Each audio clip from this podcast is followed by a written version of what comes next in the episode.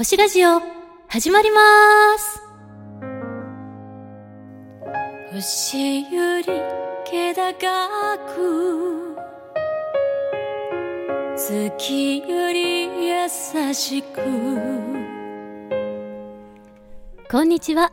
星ラジオにようこそおいでくださいまして、ありがとうございます。ナビゲーターをさせていただきますのは、学生案内人カノープスとココユラシンガーのまこです。よろしくお願いします。どうぞよろしくお願いいたします。この星ラジオはアトリエ T の企画、運営でお届けしております。ここでは普段の地上生活からの視点だけでなく、星から見た世界観を取り入れながら、地上と星をつないで、これからの時代に向けて豊かで楽しい、新しい風になれたらいいなぁと思っています。さて、今回ですが、幸せの作り方についてお話ししたいと思います。そもそも幸せとは何でしょうか？私が思うことですが、幸せとは幸せだなぁと感じることができることが幸せなんだと思います。では、どのようにすれば幸せを感じることができるのでしょうか？その方法を探っていきたいと思います。カノープスさん、どうぞよろしくお願いいたします。はい、よろしくお願いします。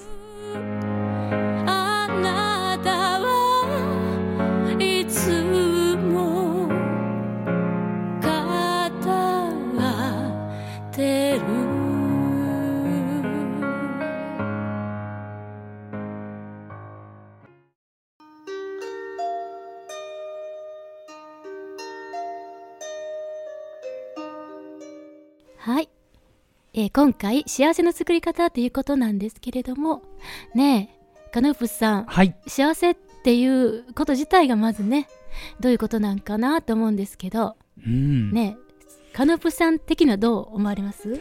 ね、幸せっていうのはみんな幸せ、まあ10人いたら10人の幸せがあると思いますね。はい、うん、そうそうですよね。うん、まあね夢が叶ったら幸せだっていうねうん。こともあるしこう自分の思い通りにこうなってほしいっていうね現実があった時に幸せだとかね。うん、すごくお金がたくさんあって豊かだから幸せだとかお友達がたくさんいて幸せだとかまあいろいろあるんですけれども。うん、でもまあ究極的には自分がああ幸せだなと感じることができれば外側の状況がどうあれ幸せなんだと思うんですよね。そうですね、うん。本当その通りですね。はい。うん、でもねなかなかその幸せっていうのを感じ取れないっていうことが多いんですよね。うん、うん、やっぱり条件付けでああなったら幸せなのにな、うん、自分はまだまだこんなんだから幸せじゃないよなとかね。うん、そんな風に感じることってまあそういう結構あるんじゃないかなと思うんですけど、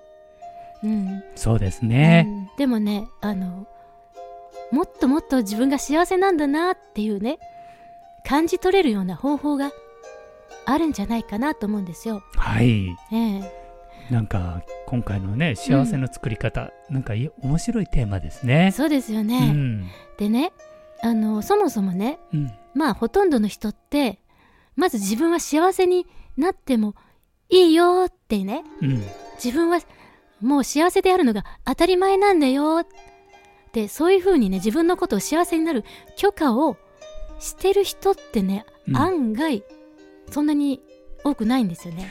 いやすまあそう言われてみるとね、うん。確かにねまあそういうことをあまりねこの世の中で聞いたことないのでね、うん、確かにね、うんうんうんうん。意識してないですよね意識してないですね。果たしてどう思っているか。うん。で幸せになりたいんだけれどもうん。そんなね幸せなんてなれるわけないよねと思っていたり、うん。まあ幸せな時期もあるし幸せに感じることもあるけど、うん。でもこれってずーっと長続きするもんじゃないよね。そのうちまた嫌なことも来るよねと思ったりしてることってないですか？そうですね、うん。まあ子供の頃や、まあ、若い頃なんかは特にねそういうことがいっぱい、えーありましたね。そう、ん。まあ今はねあのカノープスさんはそういうのをもう超えてらっしゃるからあのそういう気持ちにはならないと思うんですけれども私なんかはまだまだそういうねところにいるんですよね。なので、えーそこをなんとか自分がいつも幸せでねあのとても楽しく過ごせるっていうことをねどうすればいいかって一生懸命考えたんですよ。うんうん。うんうん、でやっぱりねそのさっき言った自分はまず幸せになってもいいんだっていうことをねしっかりとはっきりとこう自分でまあ意識するっていうかねうん。おそらくまあ無意識の場合多いんですけどうん。いや本当にいいんですよ幸せになってって。うん。それをしっかり自分に言ってあげるっていうのがまず前提でね必要なんですよね。そうですね。うん。これはすごく大事なことなんですよ、うん。本当にねなんで自分は幸せになっていいのかということを、うん。こうなんていうのかな。それがまあ本来当たり前のことななんだけど。でもやっぱりあのねそうそうでないと思ってる人たちもうん。まあいることも事実だからね。だから、すなんでしあの自分は幸せになってもいいと思っていいのかそれをうん。許してあげるのか、うん。認めてあげるのかっていうのがね、うん。とてもここの部分は、そうなんですよ。いや本当当たり前のことでうん。で自分でも気がついてないんだけども、うん。どこかで、うん。まあ、そんな簡単に、うん。ね、努力もしないでうん幸せになっちゃうのなんか悪いんじゃないかなとかね。思ってたりするとこがあったりして。で、はい。なんでかっていうとまあやっぱりそれは、うん。ね今までのうん。社会的な、まあ、うん。教育だとかね、そういううん。価値観みたいなものも影響を受けてますよね。これは大きいですね、うん。かなり大きいと思いますね。まあなんか無意識にそういう教育されちゃってるっていうのもありますしその訓練をしちゃってるっていうのもあるし、うん。また、まあ、人間っていうのはその生物ですからうん。やっぱり身を守らないといけない。安全でいなければいけないので、やっぱり問題点とかネガティブなところ欠点とか、そういうところを見つけ出していち早く見つけ出して問題解決しようっていうね、うん。そういう、まあ、本能的なものがあるんじゃないかなとも言われてるんですよね。うん。なのであのそうそう。基本設定がねネガティブに目を向けるっていうところにあるんですよね。そうですね、うん。なんか確かにね、うん。あのーなんていうかネガティブをもう基本にして、うんうん。物事がこう展開しているというか、そうなんですよ。うん、そういうところはなんかうん。ありましたね、確かにね。そうなんです、うん。これしないとちょっと大変なことになるよとか、もうこれ一生懸命もうもう苦しいんだけど大変なんだけどやらないと間に合わないしもうね、仕事だからっていうのも、まあ、いろんなもちろん生きていく上でいろいろありますからね、うん。うん、だから問題点っていうのをいち早く見つけてそれに対処していかなければならないっていう現実があるのでね、うん。まあ、もちろんそうなってるんですけれども、うん、でもそうしてるとやっぱりあんまり幸せのところに目が行きにくくなってくるんですよね。そうですね。で自分自身に対しても欠点を見つけてしまって、うん。ね、この欠点を直さないととかね、はいはい。なんか自分を責めたりする癖ができたりとかうん。してしまうんですよね。まあ確かにね、うん。あのーね周りからね、うん、そういう自分の欠点、うん。あのをあのみんなどう思うかというのをねうん、あの言われたことはありますね。まあねうん。言われると気にしちゃうしね、そうしてね。気にしますよねあの言まあわれますとね、そうだから社会全体がそういう傾向にあるんですよね。うんうん。だからあの何にもしないでそういう社会全体の傾向が作った癖ですよね。うん。癖です。その癖のままにほっといたら、うん。なかなかその、まあ、さ自分を責めたり欠点を見つけたりうん。あのなんか、うん、良くないことを目がいくっていう癖が抜けにくいんですよね、まあ確かにそうですね。うん。うんだからねあのやっぱりどこかちっちゃなちっちゃなね努力っていうのうん。試みっていうのうんそれをねやっぱり必要になってくるんですよ。うん。だから頑張ることって必要ないんだけど、うん。頑張るほどじゃなくまあ簡単にできるわっていう程度のうん。ことを諦めないで忘れないでうん。やり続けるっていうね、うん。ちょっとしたことなんですよ。なんか楽しみですね。どんなことををねされしたらいいんでしょうね。すねそれはねうん。やっぱりあるというところに目を向ける。あというることなんです、ある。うん、ないというところではなくて前る。々回だったかな？なんかあるというのを言ってましたね。うん。そうあるに目を向けるってことはうん。その豊かさ素晴らしさうん。美しさ、ね幸福を感じるもの感謝できるもの、うん。ああこんなところにこんなものがあるんだ。あいつも自分にはこんな素晴らしいものがあるんだっていうことを感じ取るというねうん癖をつけるってことなんですよ。ああそそれはいい癖でありしつけという、あそうなんですそうなんです。な感じですしねつ。けなんですよ、ううん。ん。やっぱりしつしつけるんだけどうん。厳しくしつけちゃダメですよ。そうですね。しつけってなんかあれですね、言葉の裏にそうなんですよ。ネガティブがどうしてもこう古い習慣って言われるなんですよね。となんか、あもうビシバシっていうねうん。イメージになってしまうんですよね。本来はそういう、ん。だからやっぱりそこのベースの部分がネガティブうん環境だから、言葉一つ一つに裏の方にネガが。隠れてたんですね。で抵抗感があるでしょ？抵抗感あ自分をつけましょうとか、うん。自分を正しましょうって言われたら、はいはいはい、自分をね悪いとこ、うん。やっぱり欠点を見つけてそれをうん。ね責めて直しなさいって言われてるような気がするでしょ？嫌だよね、うん。これはね。うん。でそういうさせられてる感じゃなくてうん。なんかすごく楽しみなことが待ってるよっていう。うん。これから楽しみなことがめっちゃすごい。なんかわかんないけどすっごく幸せだなとか嬉しいなって感じることが待ってるよというねワクワクした期待感を持ってうん。楽しく、うんあのちっちゃなことをうん。ちょこっとやっていくんです。いやそれいいと思います。うん。あのね僕もそうでした。もう本当にね、ワクワクして楽しいこと一つ見つけますよね、うん。そしたらねそれをねもう毎日ほんとちょっとずつやってましたね。あすごいんですね、うん。それができるってすごいですよね。でもうね、継続してたらうね、ん。そうねそれをもし1年でもやってたらもう全然違う自分がねそこにいるっていううん。1年後にはうね、んうん。だから本当に毎日ちょっとずつねそれもね、ワクワクしながら。でもうん。今までの経緯から言うと大体23か1ヶ月か2ヶ月するとうん。もう次のステージに移行してるんだけどね、ううん。ん、また次のワクワクを見つけちゃってね。あ飽きちゃうっていうの、飽きちゃうというかまあもう十分やっちゃうと。やりやりきったなやりきったなっていう感じね。んあそうですか。そうするとねどんどんどんどんね、うん。ずっとワクワクのあずっと連続が。ワクワクじゃあずっと幸せなんですよね ねワクワクをやっぱりやり続けるってことがうん。幸せの秘訣なんですけどね、うんうんううん。うんうんん。だからそのワクワクできるっていうのもねその最初からね急にワクワクできるってすぐになるわけじゃないと思うんだけど、うん。そこのとこはねやっぱりちょっとねうん。少しのちいちゃな努力はあちっちゃな努力、うん。そうそう。ち必要っちゃなん努力がいいね、うん。だから本当にちっちゃいのでいいのよねだからねできるだけ、うん。できるだけですよ。うん。できるだけでいいので、うん。まあ、できたら毎日毎日、ノートに今日の良かったことね、うん。わあ良かったとかあー感謝できるっていうことを書くんですよ。いいですねうんうん。それは、まあうん。あの一つ以上書いてくださいね。うん。つ以上で別に三つでも四つでもいいんですけど、うん。うん、何かね一つでも書いていただく。それをねずっと続けていくっていうことがね、あったらもう1週間2週間ぐらいから何か変化があるかもしれないということなんですよ。いやー、うん。それはいいと思いますよ。ううん。ん、すごくいい方法じゃないかな？ね、それからね、うん、まあ、自分を褒めることうん、っていうのも見つけた時にやっぱり書くんですよ。あ自分はこんな風にうん、あの自分 例えばノートに今日の良かったことを書いた。うん。今日今日は一つ書けたね良かったねって言ってうん。すごいねって言って褒めてあげる、うん、自分を褒める事柄をできるだけしてあげてそのことも書いていくんですよ。うん、できたらね。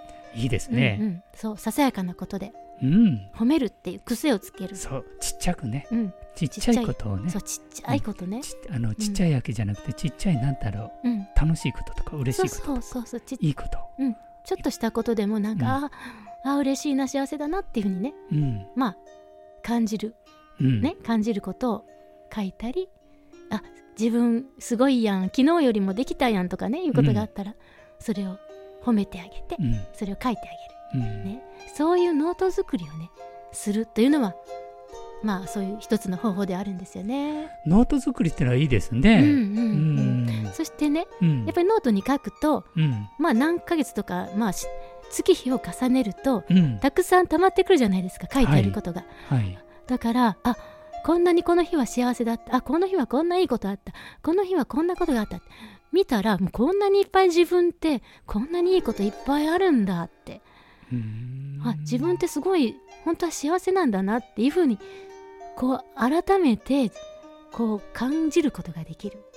っていうんですよこれっね。てねうんあの前のうんあの動画だったかな、うん、自分をいっぱいこう愛するはいっ。ていう動画ありましたよね。そうですねこ。れとなんか同じそうです内容ね。ですね。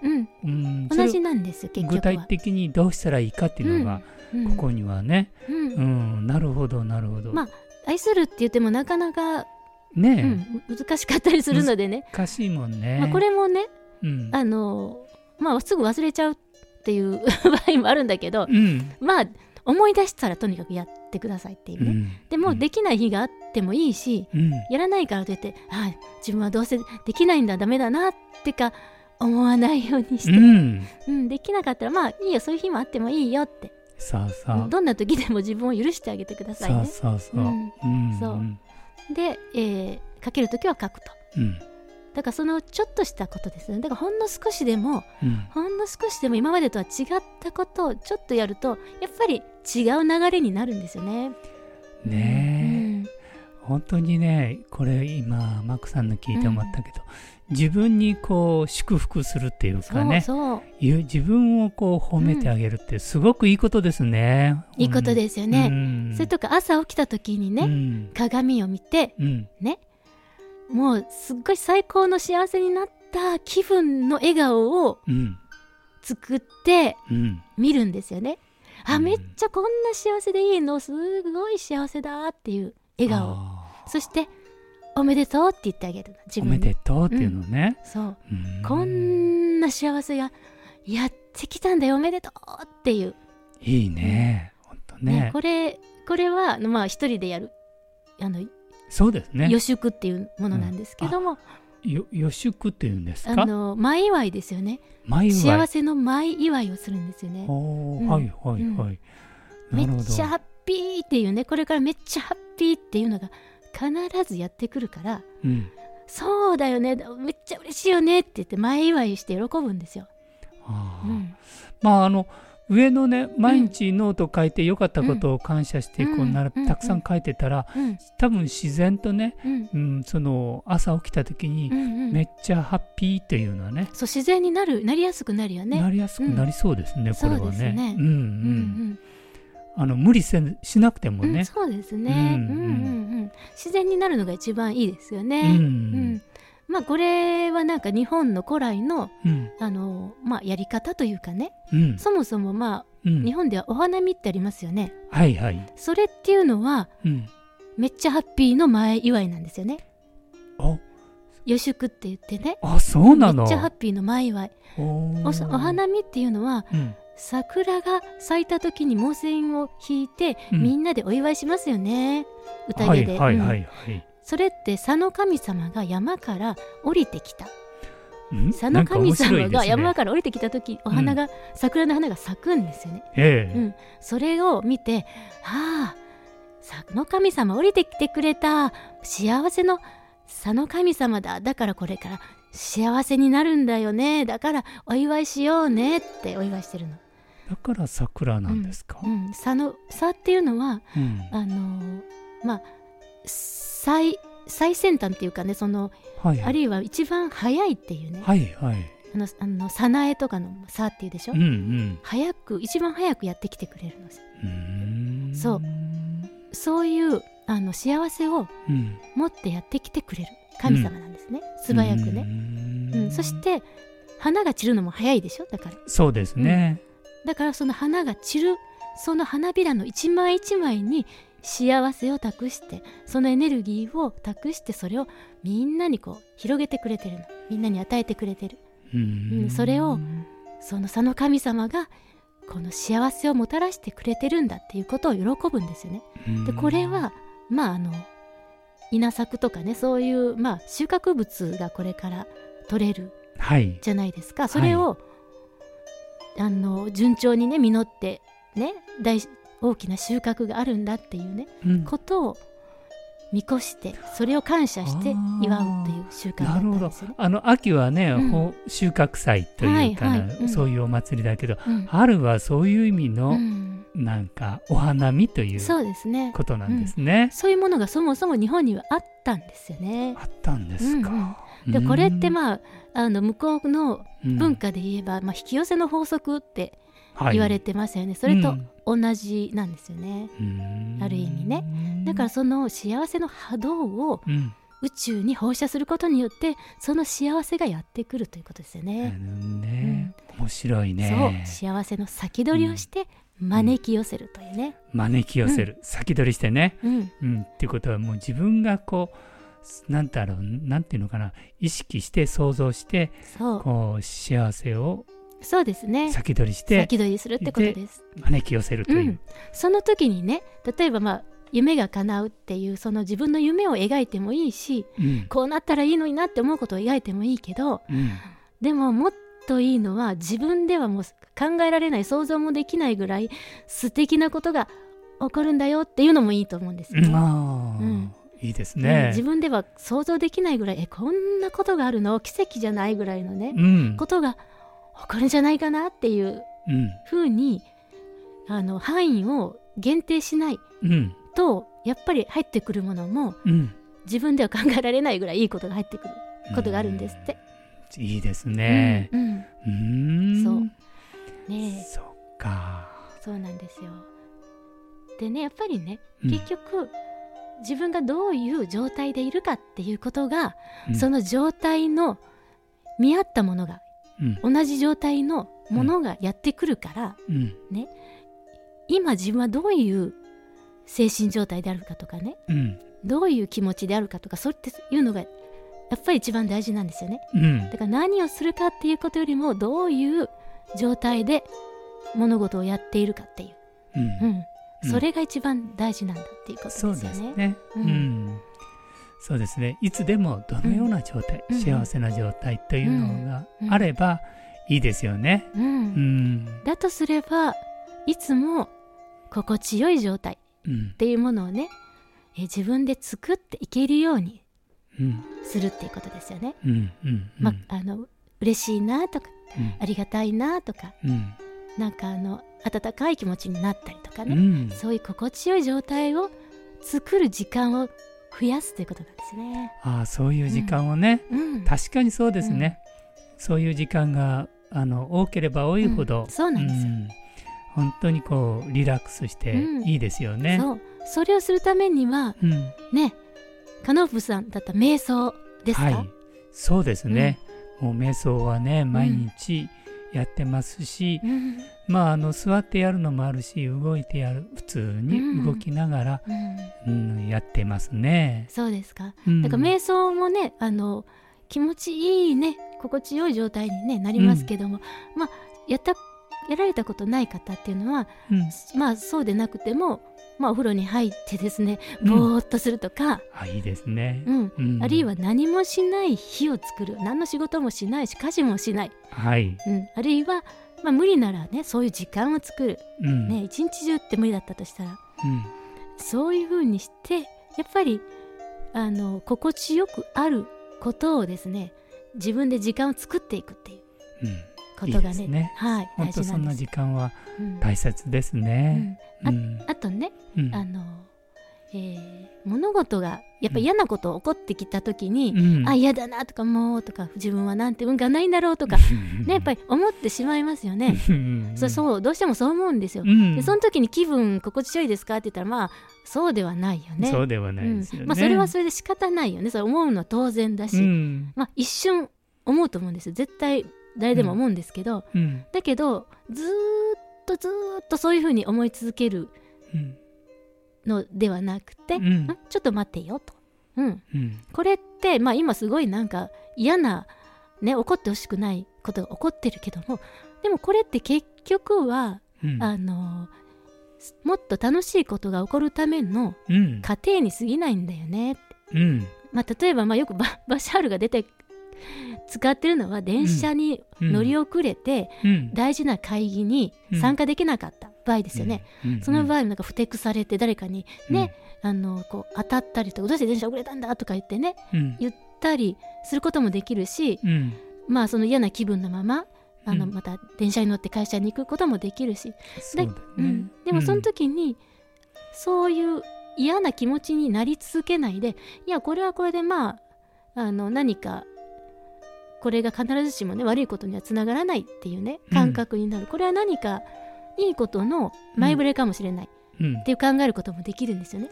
うんううん。んでまあそう思うことによってその人はある友達と出会って電車に乗り遅れたために友達と出会ってですねまあどうせ会議に間に合わないんだからと言ってお茶をして、うん。そその時にすごくいい仕事を紹介してくれたっうん。ていうことがあるんですよね。うん。そしたらまさに自分にぴったりのやりたい、ね、今やってる仕事よりももっといい仕事だった。うんだから乗り遅れて結果的に良かったんですよね。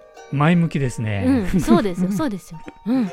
ね。うんだから、これが必ずしも悪いというふうに判断しないってことですよね。本当これはね、あの大事なことで何が起こってもうん。全てはいい方向に向かっているという、うんやっぱりここにはあのなんていうのかなまあすあのすなんていうのかなちゃんとしたポジティブなはい。その環境、うん心の環境精神環境が出来上がってるからこの選択っていうかな、そうですね。できるんでしょうね。うんうんそうではなければあのこのようなものの展開っていうのは、やっぱり難しいと思うんですよね、うん今までの古い習慣だったらねそうですね。だからやっぱりここでいううその意識のこの展開っていうのは間違いなくいつも絶対これは間違いなく素晴らしい方向に行くんだい。いことが起こっているんだっていう、こうそこにベースがあるから。うんそうなんですよね。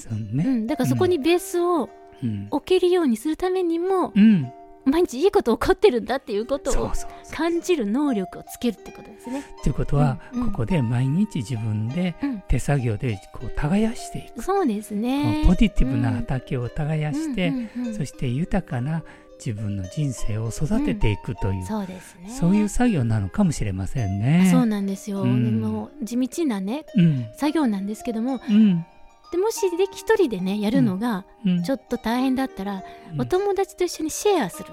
っていうかことはねね。今日こんないいことあったんだよって、うん。一緒にじゃあそういうあのねうん。いいことをね毎日書いていくノートを一緒に作ろうって言って、うん。それぞれがシェアするとね。うんうんより楽しくできるかもしれないいいでよね。ですすね。ううんんうん。面白いと思うシェアするっていうのはね。そうですよね、うん。だから多分ね相乗効果があるんじゃないかなって思うんですよね。うん。うんうん、そう。そうなんですでもう一つ注意しないといけないのは、まあうん不平不満悪口を言わないようにする、はい、うん。うん。そうですね。まあ本当はねあの思い続けるのもよくないんだけどでもまあ思うのは仕方ないから、うん。ね、まあ、とにかく言わないせめてね、うん。うん、言いたくなったら言ってしまったらまあ言ってしまうことって必ずありますからね、うんまあそれも人間ですから言っちゃうんだけど、うん。言った時はそんなそれでもそんな自分を責めないで。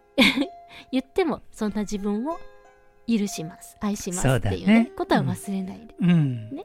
くださいね、まあ、最後は最後はそこなんだよね、うん。そこに行き着く。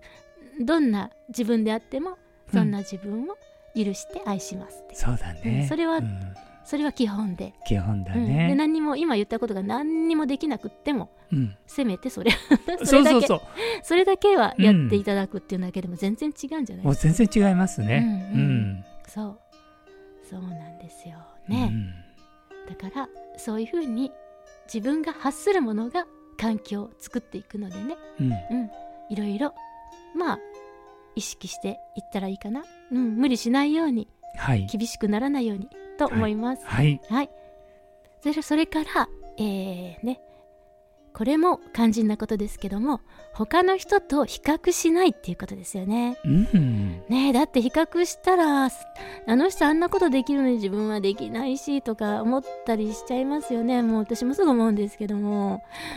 そうですね。うんままあカナフさんは思わないでしょうけど。あの、ここすごく大事ですね。うんうん。あの、外のこうん。の他者と比較し始めるとう、ん。あの、なんか全然違う、まあ、いわゆるネガ今までのね、うん。ネガティブな方向、もしくはちょっとこう、あの競争意識とかうね、う。もういろんなそういうものが出てきますので、なんかね劣等感とか優越感とかね出てくるから、いやあそうですね。の人より自分の方がすごいわとか逆に思ったりね、うん。まあ、するのもなんかちょっとどうかなって思うんですけどもでもそれってなんかこう苦しくなっちゃうんだよねそうですね。比較すると。うん。でそもそもね人と自分って全く違うからその、うんいわゆる今までの境遇からその性質から立ちからね、うん。全然違うんですよね。うん。そもそも咲かせる花が違うから、うん。生育環境とかその開花期とかうん。全然違うのにうん。まあ比較できないんですよそもそも。そう。このね。比較っていうのはねうん。あの本当分析とかそういう世界ではよく使うけども、うん。うん本当の豊かな心の中では比較というものはちょっとまあ、うん。ひちょっと脇に置いててもいいんじゃないかな。みんなそれぞれのうん。花をそう。咲かせるというね。そうですね、うん。だから決して誰が誰より劣ってるとかうん。誰が誰よりすねすごいとかそういうふうにはもうそう見ただけでわからないし言えないし。そそう。ね。うね。うん。だからまずね比較すること自体がナンセンスなんですよね。その通りですね、本当その通りだからもうそういうこだとはバカバカしいことだからやらない方がいいよっていうことなんですけども。すね、うん。うん。そこもね大切なとこですよね。大切ですねここはね、ううん。それからねまああの自分の内側の世界心の世界っていうのが今ねお話しした中でどういう意識状態どういう心の状態かっていうの大事だって言いましたけどそれを整えることが大事なんですけども、うん。それが今どういう状態かっていうのを知るのに一つのね、うん。目安として自分が今住んでいる住まいがどういう状態かっていうの。あ。一つの目安にもなるんですって。それは大事ですね、うん。うん。やっぱり心の中が乱れているとこう住居環境もこうなんか荒れてたりうん。住みにくいようななんか心地よくない状態になってるっていうことなんですよね。そうですね、うん。でやっぱりそれを整えるね。あの心地よい住まいにするっていうことがね大切だっていうことです。そうですね。これは本当大切ですうんうね、ん。うん。ななぜかっていうともう住まいと共振共鳴していくんですね。うん自分の体ってこう肉体の中だけじゃなくてもっと幅広く大きく存在してて、それがこの住まいそのものと一緒になってこう波動を共有してるんですよね。まあその通りだと思いますねうんうんだからやっぱり住んでるところも心地よい状態にしておくっていうことがいつも心地よい状態でいられるっていうことにつながると思います。はいはい、で、えーもう一つね、えーこれ今回もこれ最後ですけども、はい。心地よい言葉を発する。まあこれは当たり前なんですけどもうん。自分が発したものが返ってくるわけですから、うん。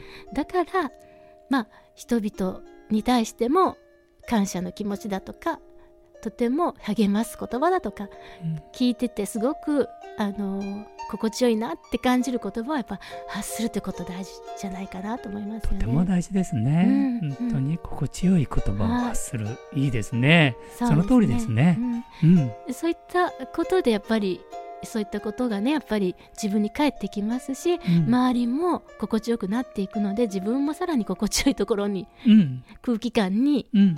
いることができますよね。うん。あとこういうのをやってたらうんね全てがこうポジティブな環境にねはい、明るい環境になりますね。そうですよね。うん。でそうなった時にうん。最後はですねうん。自分は最初から幸せだったんだなっていうことに気づくんですって。うん。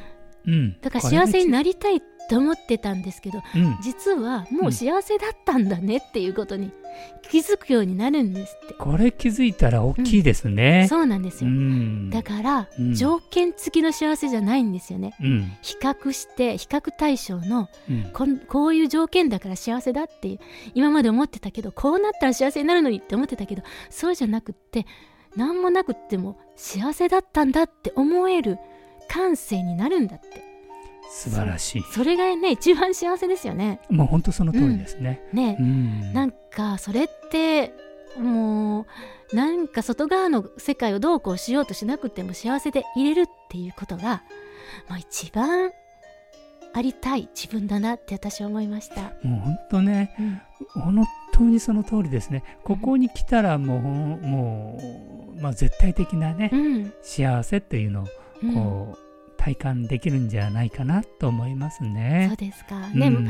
カノプスさんもねいろいろ今までやってこられたと思うんですけれども、うん。まあこういう今言ったことのね、うん。まあ一つでもねうん。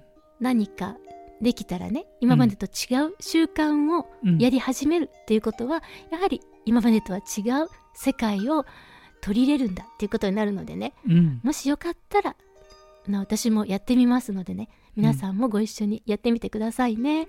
はい。面白いですね。ね、うん。カノプスさんありがとうございます。はい。ありがとうございます。はい。